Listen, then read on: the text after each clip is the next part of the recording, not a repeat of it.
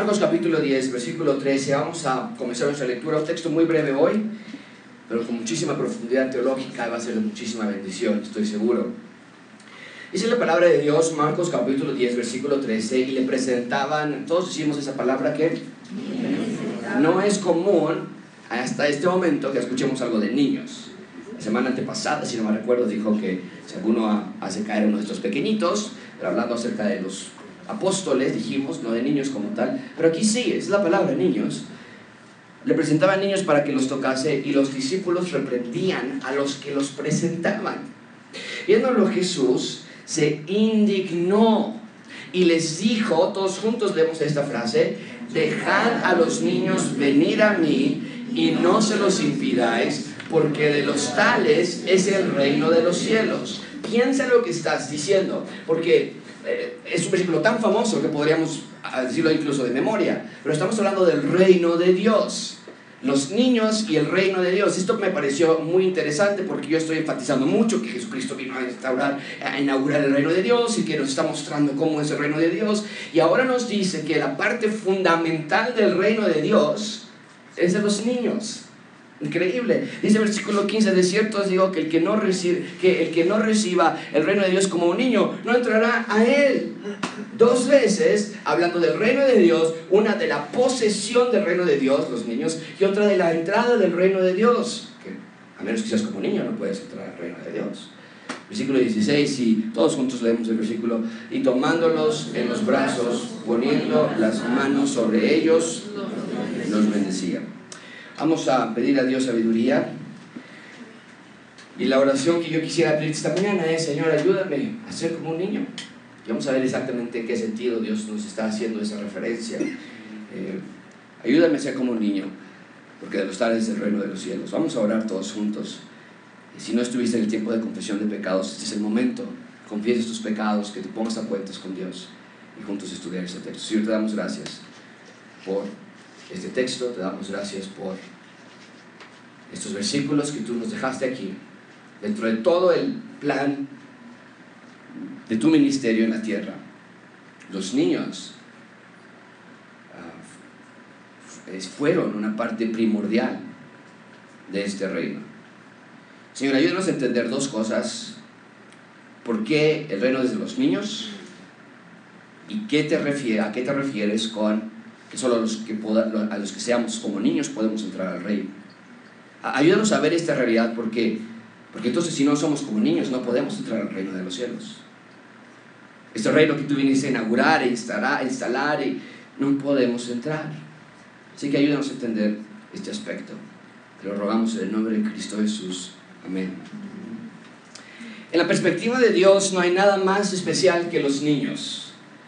Eh, los niños representan vida, inicio, esperanza. La, inocencia de los niños, su fragilidad los hacen tiernos y amados y protegidos. Y desgraciadamente no siempre son amados y protegidos. Tristemente esa misma inocencia y fragilidad muchas veces los hacen el centro de abuso, de dolor, de ataques, de injusticias. Los niños pueden ser blanco fácil de nuestra ira como padres, como tíos, como abuelos. Los niños pueden ser blanco fácil de nuestro enojo. Tal vez no podamos gritarle a nuestro jefe, tal vez no podamos pegarle a nuestro cónyuge, pero sí gritamos y sí pegamos a nuestros niños y a nuestros jóvenes. Y no estoy hablando de disciplina bíblica, de corregir al infante o al niño que es necesario. Estoy hablando de golpes, de abusos, de insultos. Los niños se quedan callados ante estas injusticias. E-, ellos encierran en sus mentes eh, las palabras que les dices sus mentes se quedan con la imagen grabada de lo que ven, sus mentes se quedan cicatrizadas con los golpes y los abusos y la violencia. Y parecería que nadie lo ve. Parecería que nadie puede hacer nada al respecto. Lastimar a un niño es tan fácil. En 10 segundos su vida puede cambiar por siempre. Problemas psicológicos, traumas, miedos, inseguridad en sus vidas es causado en muchos casos por lo que pasamos como niños. El mundo es un mundo peligroso para los niños y las niñas. Las escuelas, los adultos, las sociedades muchas veces son peligrosos obstáculos para el desarrollo de un niño. Y tristemente, muchas veces, incluso en nuestras propias casas, hay un ambiente adverso para los niños. Pero Dios no quiere que nada de eso suceda. En el reino de Dios tus niños ocupan un lugar muy especial. Ante los ojos de Dios los niños son importantes y valiosos y protegidos. Y Dios nos pide que los veamos con los mismos ojos. Nos pide que tengamos el cuidado de los niños, que vivamos nosotros para protegerlos del mal de otros. E incluso que vivamos para protegernos del propio mal que nosotros les podemos causar. Nada más como manera de contexto, seguimos caminando hacia la crucifixión de Jesús, estamos en los últimos meses de vida del Señor Jesucristo en la tierra. Y cuando comenzó Marcos su evangelio lo hizo de manera muy intensa, no sé si tú le recuerdas o si estabas con nosotros, pero Marcos comenzó desde el capítulo 1 con sanidades, con milagros, con exorcismos, uno tras otro, sin detenerse, casi dejándonos sin aliento de tan rápido que iba. Y en estos últimos capítulos se ha detenido considerablemente, ya no tenemos tantos milagros, de hecho el último milagro que estudiamos fue hace varias semanas ya, cuando un padre le trajo a su hijo con un espíritu inmundo. Si puedes ayudarle, ayúdalo. Y el Señor Jesucristo le responde, bueno, yo sí puedo, más bien es tú si puedes creer. Pero Marcos ahora se detiene para que veamos y escuchemos más de cerca de qué se trata el reino de Dios. Porque Jesús habla de este reino todo el tiempo, predica del reino todo el tiempo ya nos ha estado aclarando cómo es la entrada al reino, cómo viven los ciudadanos en el reino. Ya nos dijo que los ciudadanos servimos, que ayudamos, que somos radicales en cómo seguirle. La semana pasada nos dijo que los ciudadanos del reino de Dios están convencidos de establecer matrimonios duraderos. Lo vimos la semana pasada. Pero hoy va a agregar algo que es de suma importancia con respecto al reino de Dios. Marca esto en tus Biblias, por favor, porque a nadie más le dice lo que está en este pasaje. Amigos, en ningún, esto me pareció increíble, en ningún otro lugar de la Biblia se le dice algo parecido a nadie más, solo a los niños. ¿Qué dice de los niños y las niñas? El reino de los cielos es de los niños y de las niñas. ¡Wow! De nadie más dice esto. Eso tiene una gran relevancia teológica. ¿A qué se refiere Jesús con eso? Vamos a estudiar esta mañana. El punto principal de este sermón es que Dios quiere que entendamos la importancia que tienen los niños en el reino y la necesidad de, de ser como niños para heredar el reino, para recibir el reino. Entonces el Señor Jesús nos va a dar una gran lección con respecto a la entrada al reino y este pasaje es crítico que lo entendamos porque tiene muchísima aplicación teológica y práctica para nuestras vidas. Cristo hace dos declaraciones muy interesantes en este texto. Primero, que el reino de Dios es de los niños y segundo, que nadie va a entrar al reino a menos que seas como un niño. Así de importante es este texto. Que Dios nos muestre entonces cómo cuidar de los niños esta mañana. Y que Dios nos muestre en qué sentido debemos ser como niños, porque aparentemente nos dice aquí que solo la entrada va a ser dada a los que sean como niños. Entonces vamos a estudiar hoy tres puntos para estudiar estas dos preguntas, la llegada de los niños, el reino de Dios y los niños, y finalmente veremos la bendición a los niños. Vamos a comenzar con la llegada de los niños. Vean conmigo versículo 13, la llegada de los niños. Dice el versículo 13, y le presentaban niños para que los que... Esto es hermoso de solo pensar. Porque Marcos nos ha estado recordando constantemente que entre los que seguían a Jesús había adultos, había multitudes, había fariseos, había saduceos, líderes, padres, mujeres, judíos y no judíos por igual. Pero aquí nos está dando un dato muy importante acerca del ministerio de Jesús. Porque nos dice que entre las multitudes también había niños y niñas. Pero por favor subraya esto en tu Biblia y tenlo muy presente en tu mente. Los niños y las niñas no llegaban solos, sino que eran llevados a Jesús. ¡Wow! Qué hermoso que los padres o tíos o abuelos o amigos de los niños llevaban a los niños a la presencia de Jesús. Y la palabra niños en, este versículo, márcalo en tu Biblia inductiva o en tus notas o apréndelo nada más. La palabra niños está haciendo referencia de recién nacidos hasta aproximadamente 3 o 4 años de edad. Entonces tenemos a niños muy pequeños, los que están acercando a Jesús, los adultos. Y permíteme hacer una aplicación aquí para ti. ¿Estás tú llevando a tus niños a Jesús o los ves como una carga? Porque en nuestra actualidad hay una enseñanza escondida pero presente que los niños son un pesar que son una carga, una molestia. Por eso hay clases de todo lo que te puedas imaginar. Los mandas a la escuela y cuando regresas, cuando regresan, los mandas a tomar clase de todo lo posible, con tal de que nos den menos lato, de tenerlos menos tiempo en la casa. Vemos a los niños como lo que menos queremos tocar, lo que menos queremos cuidar, lo que menos queremos ayudar, porque parece que no nos entienden. Decimos que no tenemos paciencia para los niños. Así nos justificamos.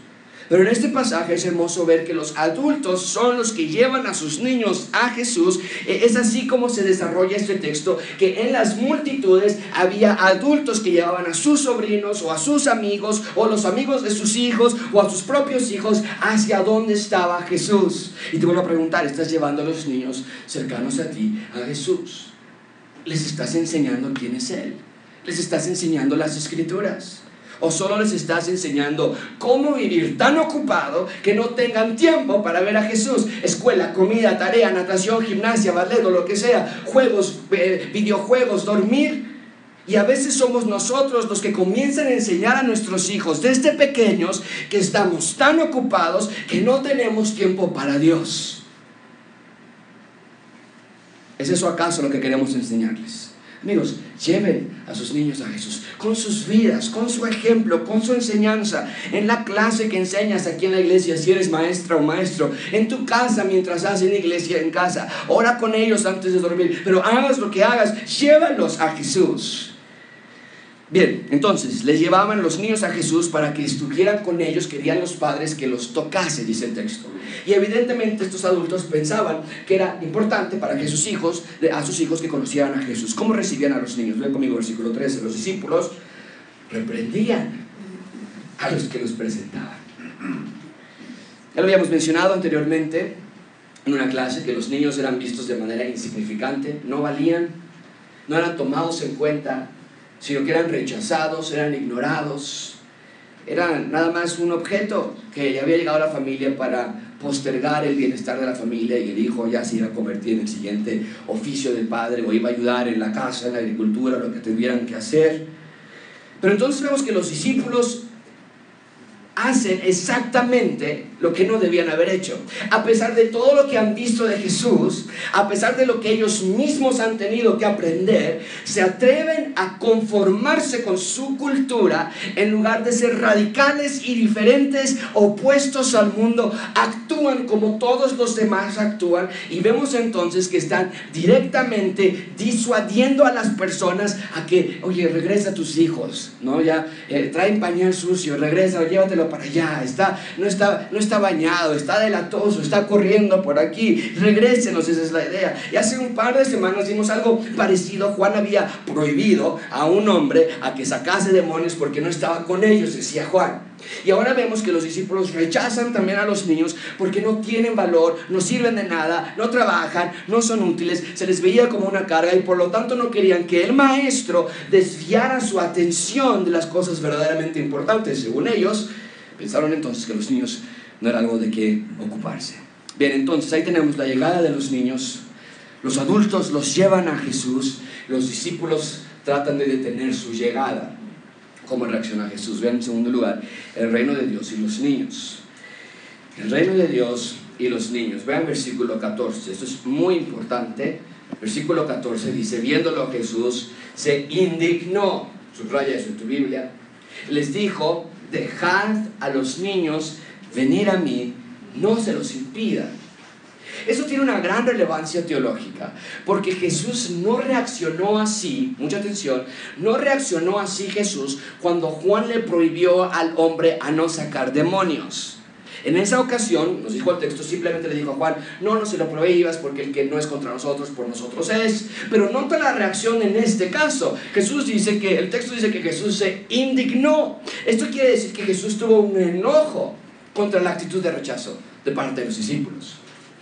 Porque estos pequeñitos, desde recién nacidos y hasta tres o cuatro años de edad más o menos, no pueden hacer nada por sí mismos, no pueden decidir ir a Jesús por sí mismos, no pueden acercarse a Él, no pueden abogar por su causa, no pueden pedir una audiencia con Jesús. Piénsalo por un minuto, amigos. Hemos estado viendo todos los milagros y las obras que Jesús ha hecho. Piénsalo nada más. Jesús está inaugurando su reino, ¿de acuerdo? El mundo lo está atestiguando. Pero en cada interacción hay alguien de por medio que se acerca. Cuando Jesús sanó a la hija de Jairo, Que había muerto fue porque Jairo personalmente le pidió a Jesús que fuera a su casa. ¿Recuerdas el camino a casa de Jairo? Una mujer con flujo de sangre tocó a Jesús de su manto y fue sanada y, y fue ella la que personalmente lo tocó. Lo mismo sucedió con los cuatro amigos que del techo bajaron a un paralítico. Ellos fueron los que personalmente llevaban a su amigo para que Jesús lo sanara. Fue igual con el padre del Hijo del Mundo que acabo de mencionar. El padre fue personalmente con Jesús para pedir su ayuda. El punto es este, amigos. Los adultos pueden acercarse a Jesús por sí solos. Los adultos pueden llegar personalmente a Jesús, pero los niños no pueden. Los niños no pueden. Sus hijos no pueden leer.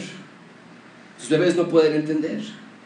Los niños necesitan ser llevados al Evangelio de Dios. Es por eso que Jesús aquí se indigna ante esta actitud de injusticia de parte de los discípulos. Si los padres están trayendo a los niños a Jesús, ¿quiénes son los discípulos? ¿Qué se creen los discípulos para impedirlo? Muchísima atención con esto, amigo. Impedir que un niño o una niña escuche el Evangelio de Dios es una de las más serias injusticias humanas.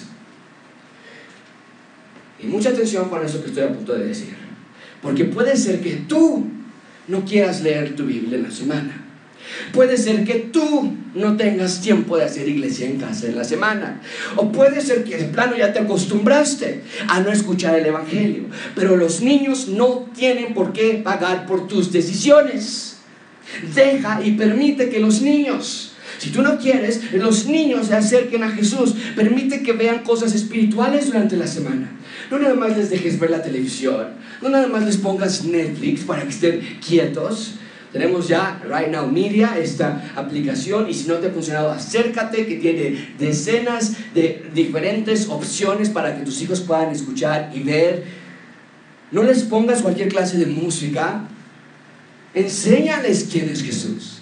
Enséñales qué es el Evangelio. Padre, madre, hermano, hermana, tío, tía, abuelo, maestro, deja que los niños vayan a Jesús, no se los impidas. Porque una cosa es que tú te vayas a tu casa y pongas esto en su lugar y ver a tus niños atrás en el carro y decir, ne, vámonos niños. Ellos no tienen esa posibilidad de decirte, papá, no, enséñanos qué es la Biblia, enséñanos. Entonces notan que es una orden, dejad a los niños venir a mí. Dice Cristo, muéstrales al Dios de la verdad. Y permite que el Espíritu Santo obre en sus vidas. Tú no los puedes convencer de nada. Pero no obstruyas el paso del Espíritu Santo en sus vidas. Los niños necesitan que les expliques el Evangelio, que les expliques de qué se trata la Biblia. En nuestra Biblia, atrás, en la Biblia que Santiago y Natalia y yo estudiamos, atrás tengo todo el dibujo, todos los dibujos de, de, cómo empezó el reino de Dios en el jardín del Edén y cómo va a acabar en la Nueva Jerusalén y todo lo que pasó en medio, porque ellos no pueden leerlo, no pueden entenderlo de la manera en que yo tal vez lo entiendo, pero de cualquier posibilidad les tienes que mostrar que es el reino de Dios, quién es nuestro rey, cómo podemos ser ciudadanos de este reino. Ellos lo necesitan, es una orden de Jesús, así que no la ignores, porque si tú no lo haces, ¿quién lo hará? ¿Los maestros de la escuela? ¿Tus vecinos? Solo piénsalo por un minuto. ¿Cómo podemos contribuir a que nuestros hijos tengan un mejor futuro? ¿Cómo podemos contribuir para que sus matrimonios no se destruyan? Para que sepan tener buenas amistades cuando llegue el momento ya de salir de la casa y comenzar a elegir sus amigos, que sepan dirigir sus vidas, cómo pueden tomar buenas decisiones, que, que no caigan en adicciones, porque es difícil, amigos. Yo batallo en mi propia vida, mis hermanos de carne batallan en sus propias vidas. ¿Cómo puedo yo asegurarme que mis hijos están preparados para enfrentar sus propias batallas? ¿Quieres dejarles un verdadero legado a tus hijos? ¿Quieres dejarles un verdadero legado a tus sobrinos, a tus nietos? Un legado que perdure, que permanezca, que dure. Llévalos a Jesús entonces. No, no estoy diciendo llévalos a la iglesia, que es importante. Pero como padres, tíos, nietos, abuelos, lo que sea, pensamos que ya los llevo a la iglesia y ya acabé. No, no, no. Estoy diciendo que tú personalmente los lleves al Evangelio de Jesús con tus palabras, con tus dichos, con tu ejemplo. ¿Sabes por qué es tan importante esto? ¿Sabes por qué está en el corazón de Jesús y se indignó de esta manera? Escucha la declaración tan importante que hace al final del versículo 14. Dice, no los impidan. No, no, no pueden hacer eso, porque el reino de Dios es de ellos. De nadie más dice algo así. O sea, yo todavía no puedo dejar de estar impresionado con estas palabras. Los adultos están trayendo a los niños, pero Jesucristo dice, no estoy hablando de los adultos, estoy hablando de los niños. Los padres son los que están trayendo a los niños, pero no está hablando de los padres. Muy específicamente está diciendo que el reino de Dios es el mismo reino del que ha estado predicando desde el inicio. Jesús dice, el reino de Dios es de los niños. Qué revelación tan más profunda para los discípulos. Por eso Jesús se indigna cuando ve a los discípulos actuar de esa manera, porque los discípulos estaban rechazando a los poseedores del reino de Dios.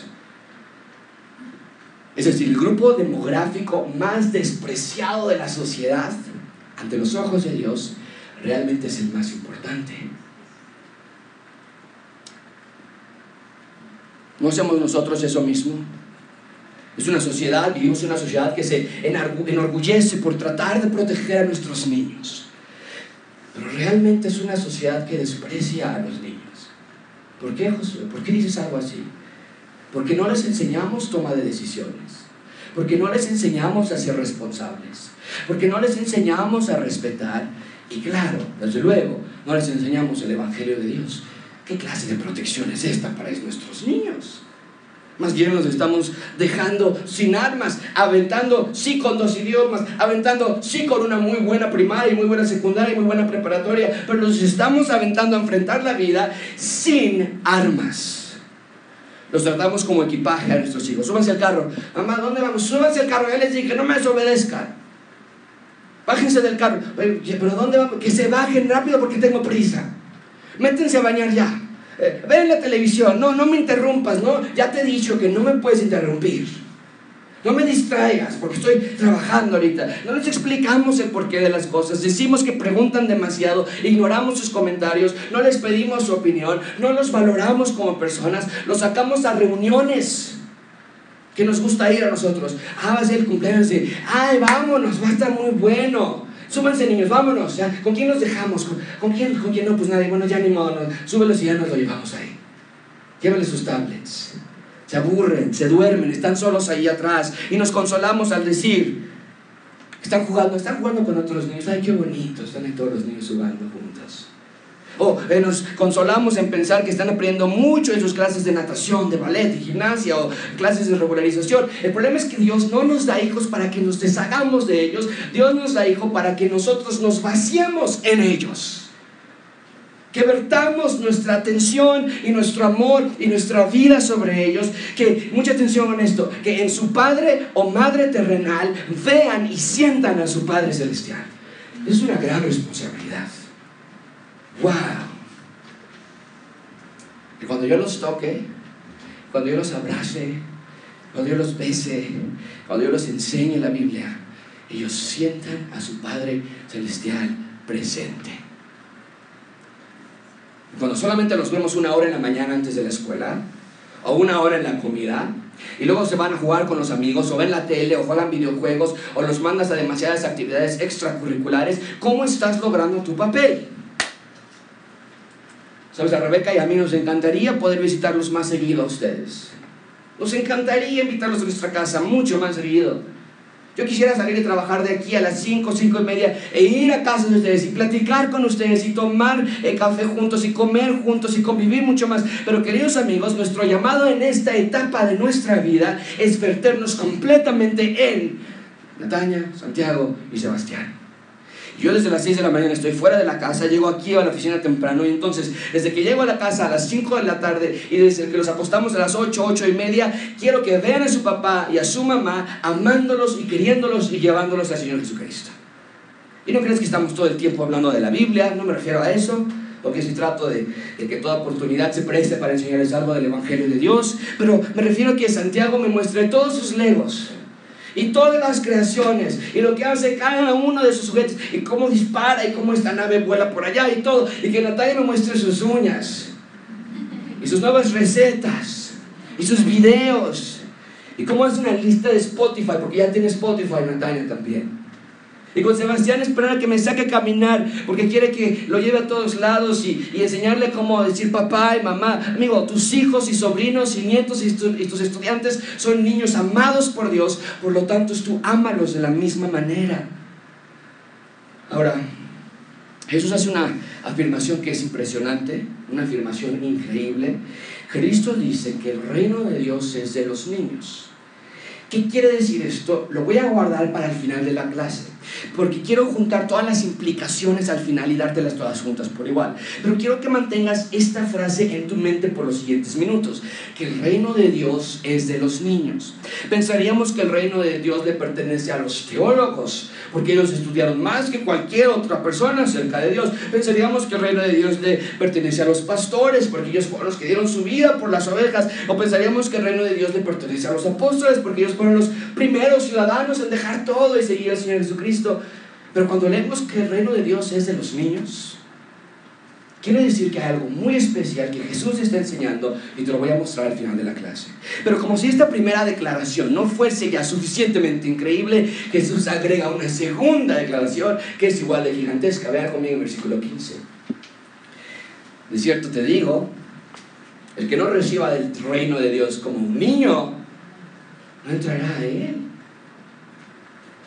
Primero, el reino de Dios es de los niños y luego, dice Cristo, necesitas ser como un niño o no puedes entrar al reino de Dios. ¿Qué quiere decir esto? Bueno, tiene varias capas que podemos ir desdoblando una tras otra. En un primer plano, el ser como niño en el reino de Dios quiere decir esto. En primer plano, en una, algo muy general, quiere decir esto, que necesitamos la fe de un niño. Un niño cree todo lo que le digas, ¿no es cierto? Por eso necesitamos tener mucha cautela en qué le dices a un niño. Ah, si no te comes esto, va a venir el ropavejero y te va a llevar, ¿eh? Y, y lo creen. Entonces no les enseñes algo que no es verdad. Ten mucho cuidado con engañarlos. Es una mentira, al final de cuentas. No hay otra excusa para eso. Pero el punto es que los niños creen. Y lo que Cristo está diciendo aquí es, si quieres entrar al reino de Dios, necesitas la misma clase de fe. De creer. Creer en Cristo, creer en Dios. En otro plano, tal vez más profundo, yo diría, cuando Jesucristo dice que tenemos que ser como un niño para poder entrar al reino de los cielos, eso es lo que está diciendo. Los niños dependen, especialmente de esta edad, de 0 a 4 años, los niños dependen de los padres. Un bebé, un niño de 3 años, un niño de 4 años y hasta más grandes todavía, está totalmente dependiendo de su madre y su padre. No hay más, no puede caminar sin su ayuda, no puede comer, no puede limpiarse, no puede dormir sin ayuda de sus padres. Y lo que está diciendo Cristo es, hey, si quieres entrar al reino de Dios, tienes que poseer la misma clase de dependencia, pero no en un padre o madre terrenal, sino la misma clase de dependencia en Dios. Que te des cuenta que sin Él no puedes hacer nada, que lo necesitas para todo y en todo. Sebastián está ahorita en una etapa de aprender entre, entre que ya camina solo y que todavía no puede caminar solo y quiere gatear y ya no le gusta gatear. Y lo único que hace es gatea, se sienta, me ve y me hace así.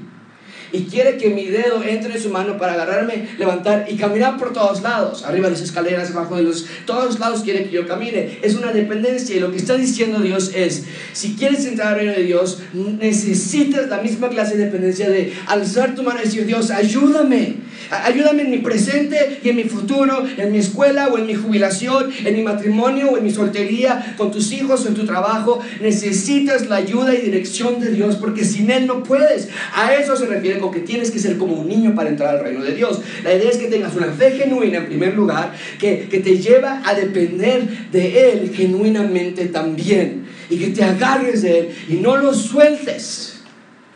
No lo sueltes. Y pon mucha atención con esto, porque quiero que observes la clara negación al respecto. No entrará al reino de Dios el que no sea como un niño. Entonces Jesús no está diciendo que tenemos que ser como niños para entrar, en el sentido de que debemos comportarnos como niños, balbucear y estar gateando y cosas por el estilo, sino que está diciendo que tienes que aportar ciertas cualidades que los niños suelen tener, como la fe genuina y la dependencia de sus padres. Entonces, lo que Jesucristo está diciendo. Ahora, antes de seguir adelante, Solamente quiero que veas una, un pequeño paréntesis de esta realidad que les he estado enseñando en estos meses. El reino de Dios ya llegó, ya está inaugurado en la tierra. Jesucristo lo hizo. El reino de Dios es aquí y es ahora, lo he dicho yo muchas ocasiones. Pero por otro lado, también les he dicho yo que hay una parte del reino que aún estamos esperando. Cuando Jesús venga una segunda vez, se instale su reino celestial y tengamos allí un reino milenial y después estemos en el reino eterno. Es lo que está diciendo aquí. Vean ustedes mismos otra vez el versículo 15. De cierto les digo que el que no reciba, el verbo está presente, hoy, si no recibes hoy como un niño el reino de Dios, hoy recibe lo presente, entonces dice, no entrarás en futuro. Cuando la plena instalación esté, no vas a poder entrar. Hoy puedes recibir el reino para que después puedas entrar también en su plena instalación. Entonces eso me pareció muy importante. Vemos esa dualidad real, que el reino es hoy, pero aún esperamos a que plenamente se instale. Bien, entonces, tenemos el reino de Dios que es de los niños. Y quiero darte las implicaciones de este punto en unos minutos. Finalmente vean conmigo la bendición a los niños. La bendición a los niños versículo 16, y tomándolos en sus brazos, tomándolos en los brazos, poniendo las manos sobre ellos, los bendecía. A cada uno, cada bebé que le traía, lo tocaba y lo bendecía. ¿Qué clase de amor se demostró ese día? Nadie quería a los niños porque los consideraban inútiles, pero Jesús ama a los niños y a las niñas. Tomó tiempo en su ministerio para demostrar cómo se debe tratar a los niños. Recuerden que Jesús está restaurando todo, está poniendo todo en orden. La semana pasada les puse los círculos azules para que puedan ver cómo la enfermedad ha sido restaurada y cómo la muerte y cómo Satanás y cómo el divorcio. Y ahora nos dice, los niños también entran en este proceso de restauración. Aquí restaura el trato a los niños había una visión incorrecta del trato a los niños y Jesús está componiendo ese malentendido. Pero por otro lado, permíteme agregar que Jesús está demostrando las cualidades del reino y la entrada al reino. Los ciudadanos del reino no están dentro por quienes son, sino por quién es Dios. Es decir, con este evento, Jesús está volviendo a explicar lo que ya había explicado anteriormente. Tienes que estar en bancarrota espiritual para entrar al reino de Dios, Mateo 5.3. Tienes que entender tu necesidad absoluta y dependencia de Dios completamente. Y lo que Jesús está ilustrando en este evento es que cuando entendemos nuestra posición de que no somos nada, de que no podemos solos, es entonces y solo entonces que Él te puede abrazar y proteger. ¿Escuchaste eso? Solo cuando sabes que no eres nada y que no puedes solo. Es entonces y solo entonces que Él te puede abrazar y proteger. Es lo que estamos viendo aquí carga a los niños. No me puedo imaginar eso. Y los abraza y los protege. Solo cuando los niños llegaron en dependencia y en humildad a Él, entonces Él se pudo acercar a ellos. Y con nosotros debe ser igual. Debemos de llegar a Dios en sus términos, no en los nuestros. Si queremos ser protegidos y queremos ser abrazados por parte de Dios, entonces acércate a Dios como un niño, teniendo una fe genuina y teniendo una dependencia en Él. ¿Y qué hace Jesús con ellos? Vean conmigo versículo 16. Los tomó en sus brazos. Esto es increíble. Y los puso sus manos sobre ellos y los bendecía. Jesús los bendecía. Esto quiere decir que decía palabras de bendición. Y los amaba. Y los guardaba con sus palabras. Decía bendición sobre los niños y las niñas que él tocaba en su cuerpo. Y les la idea.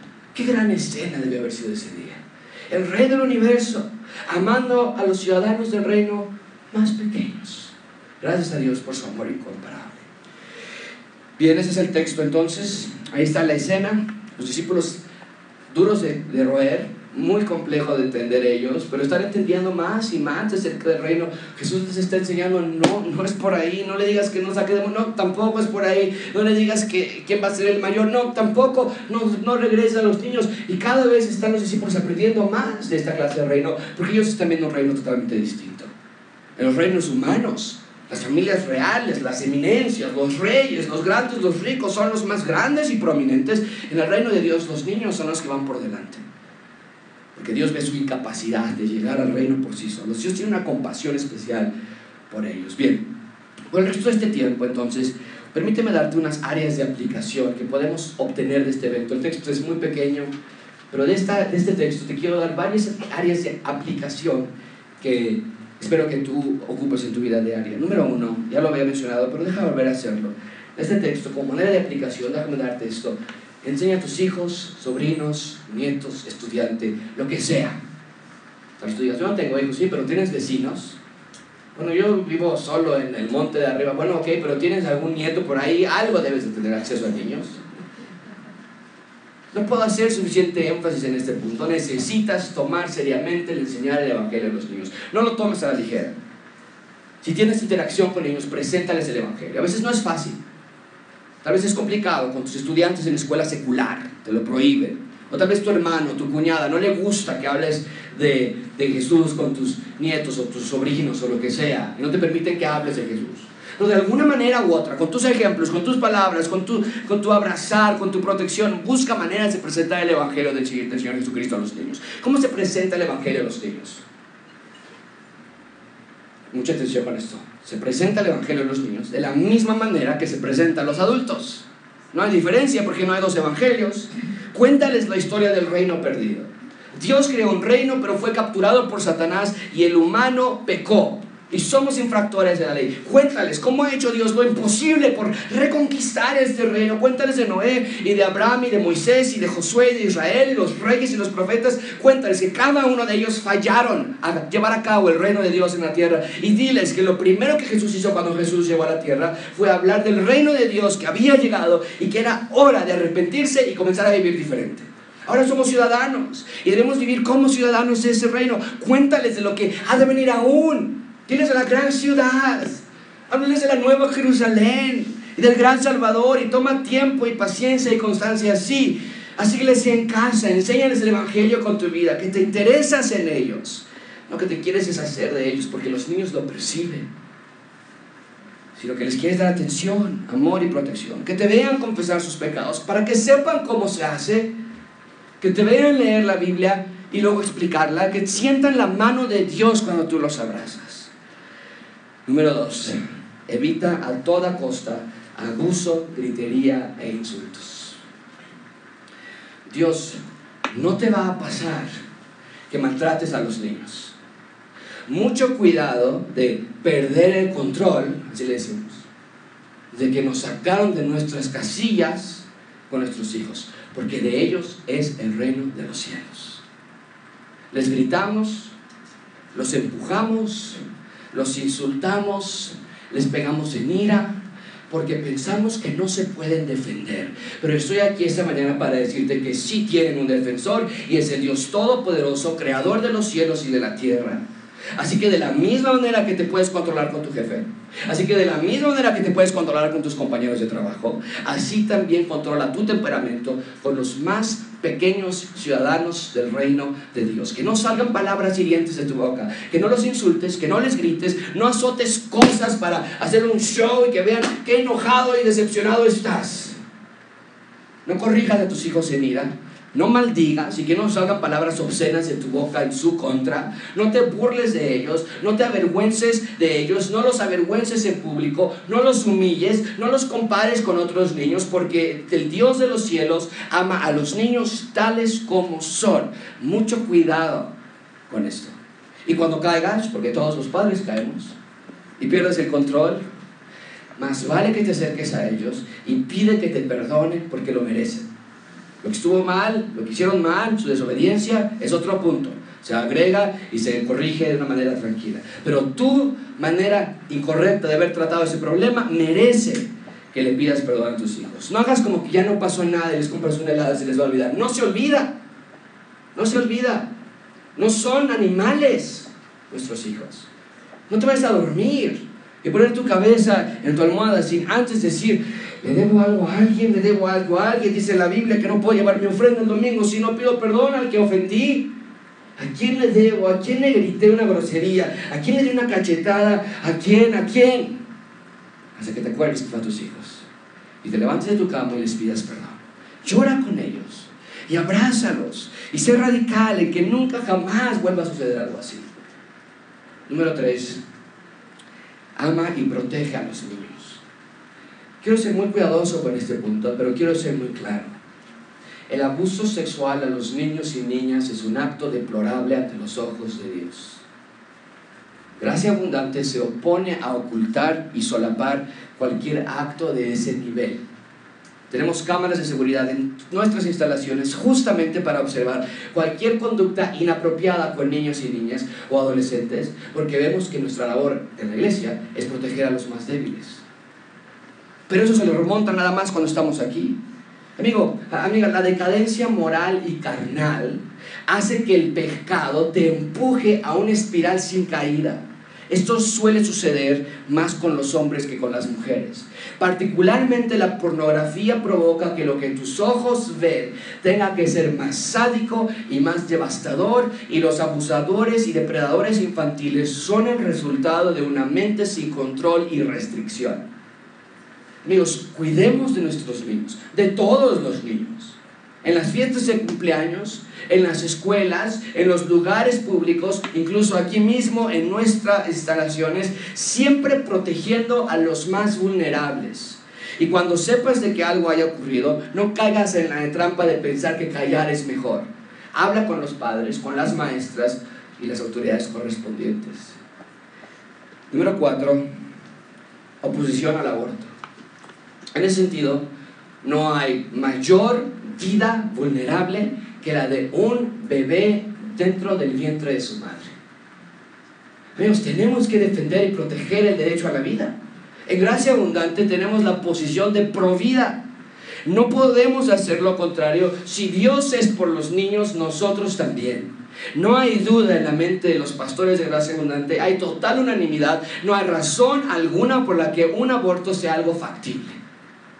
Dios da la vida y Dios quita la vida. Y como ciudadanos de rey debemos proteger el derecho a la vida de los más pequeñitos. Ahora, seguramente conoces a alguien que ha hecho un aborto. Incluso tal vez tú misma hayas tenido un aborto antes. ¿Cómo debemos reaccionar ante otros que han hecho un aborto? ¿Cómo debemos reaccionar ante nosotros mismos que hemos cometido un aborto? Primero, reconoce que está mal. Reconoce que es un pecado. Pide perdón a Dios y Él perdona todos los pecados. Pero ahora sea una voz clara y fuerte de que el aborto, lejos de solucionar nuestras vidas, en, realidad, en realidad solo la complica con un terrible dolor y sentido de culpa. Descansa en el perdón que Dios te da.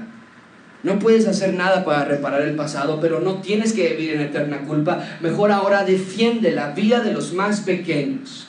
Y si conoces a alguien que quiere hacer un aborto o lo ha hecho, actúa con compasión no seas pedante, no seas arrogante, pero en amor exhórtala a que entienda el Evangelio, a que entienda quién da la vida, ayúdala, acompáñala en sus, en sus momentos de debilidad, en que quiere pedir hacer un aborto, que no sabe si hacerlo o no. Haz todo lo posible hasta el final para proteger la vida de esa pequeña criatura dentro del vientre de la madre.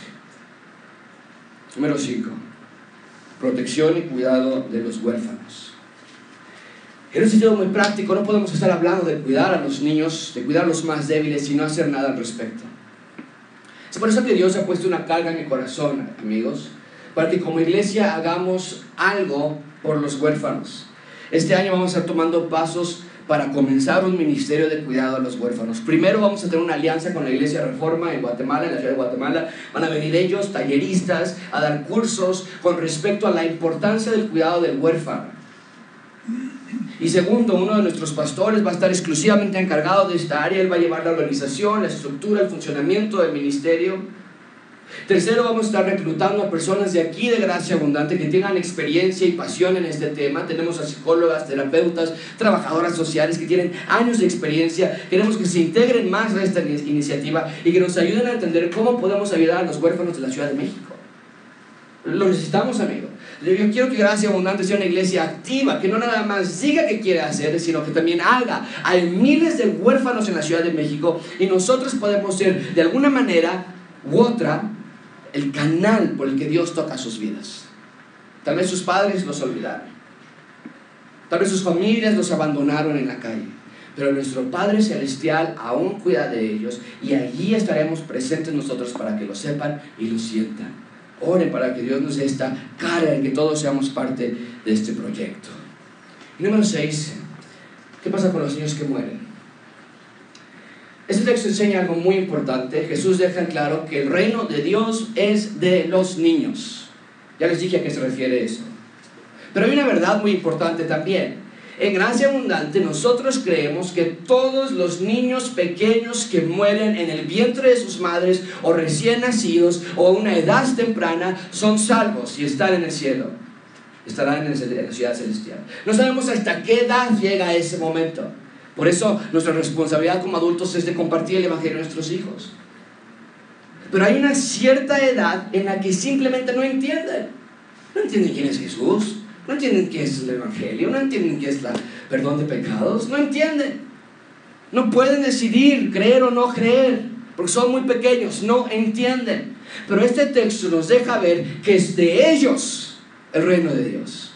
Hay una edad en la que ya entienden el Evangelio y entonces ya son responsables por creer o no creer. Pero Jesús nos está dando descanso en recordar que nada sale de su control. Dios es justo. Todos los niños que murieron a, corta edad desde el inicio de los tiempos, cada niño, cada niña que ha caído ante el cáncer o las enfermedades, los que vieron la luz del día o los que murieron dentro de sus madres, Dios los salva, Dios los lleva a su reino. ¿Has perdido un hijo? ¿Has perdido algún sobrino? ¿Alguna sobrina? ¿Has perdido a tu bebé antes de que naciera? Amiga, lo vas a volver a ver. Ya te está esperando para verte cara a cara. Y esto incluye a los pequeñitos que nacen con algún retraso mental o con alguna discapacidad cognitiva que aun cuando llegan a edad adulta, en realidad su mente no es más que la de un bebé. Dios los lleva a su reino. ¿Cómo podemos concluir este sermón? Dios quiere que entendamos, amigos, la importancia que tienen los niños en este reino. Es muy, muy importante, ¿no es cierto? Qué gran profundidad este texto nos da.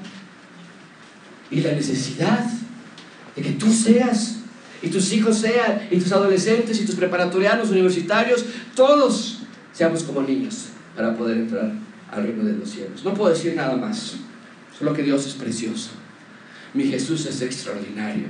Su amor por los niños es santo. Su reino es perfecto. Su justicia es perfecta. Cada área de mi Dios es admirable. Doy gracias a Dios por su poder, por su reino, por su amor. Y sé entonces ahora tú, un verdadero ciudadano ahora. Sé la luz en este mundo oscuro. Cuida de los niños, llévalos a Cristo y asegúrate que tu fe es genuina como la de un niño y que tienes dependencia a tu Padre como un niño tiene dependencia a los suyos. Oremos. Señor, te damos gracias por este gran texto que tenemos frente a nosotros. Gracias por amar a nuestros niños de esa manera. Y perdónanos por nosotros no amarlos igual. Pensamos que los juguetes, pensamos que las tabletas, pensamos que dejarlos jugar un ratito con sus amigos, o llevarlos a clases de esto y aquello. Y no es que esté mal, Señor, pero tú sabes nuestras motivaciones. A veces nos queremos deshacer de ellos. Y aun cuando estemos ahí presentes, nuestra mayor responsabilidad a veces la dejamos ir. Somos padres que trabajan en casa o seamos padres que trabajan fuera. Seamos madres que trabajan en casa o madres que trabajan fuera. No hay excusa. El tiempo no es limitación. Tenemos que llevar a nuestros hijos al Evangelio. Hablar de ti con ellos todo el tiempo. Mostrarles a ti, a ellos todo el tiempo. Para eso no se necesita mucho tiempo. Para eso no se necesita estar en casa todo el día o tener mucho dinero o no tener deudas enfermos o sanos, con dinero o sin dinero, con trabajo o sin empleo, nuestra responsabilidad es llevar a nuestros hijos, sobrinos, nietos al Evangelio, mostrarles quién eres tú. Señor, ayúdanos a entender. Si cada uno de los que estamos aquí esta mañana tenemos esa fe genuina, esa dependencia a ti sin la cual nadie puede entrar al reino, que no, hay, que no haya nadie esta mañana que esté engañado en ser salvo cuando realmente no lo es examine nuestro corazón y que el Espíritu Santo convenza de nuestro pecado. Que nos haga ver si hay alguien aquí, uno tan solo, que esta mañana pueda decir, yo no, yo no soy salvo, pero yo quiero esa fe como la de un niño y esa dependencia como la de un niño en mi Jesucristo. Yo te pido, Señor, que eso sea esta mañana. Lo ponemos en tus manos, en el nombre de Cristo Jesús. Amén.